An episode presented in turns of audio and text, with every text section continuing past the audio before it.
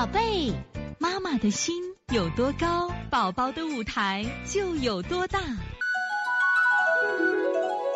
现在是王老师在线坐诊时间，这个肖卫是王老师辛苦了。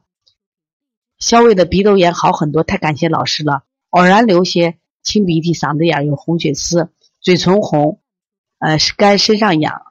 老师，我给做了清肺平肝、清把门、补肾阳、补脾分阴，取天敲腿两次肝胆经，搓摩胁肋、足部鼻区、涌泉、肝胆、太冲、行间、头部鼻区，请老师帮我看看有什么不对的地方吗？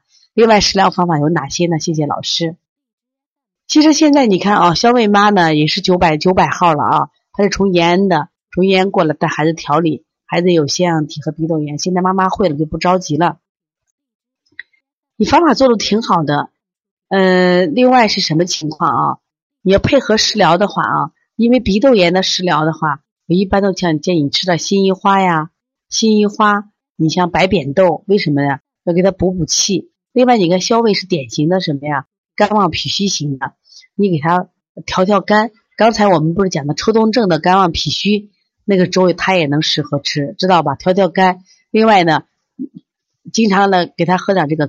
如果肝火特别旺的时候，可以喝点绿豆水、绿豆粥就可以了啊。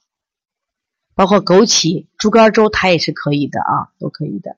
所以从现在开始学习小儿推拿，从现在开始学习正确的育儿理念，一点都不晚。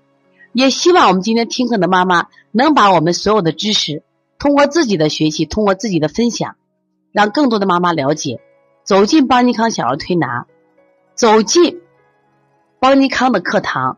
让我们获得正确的育儿理念。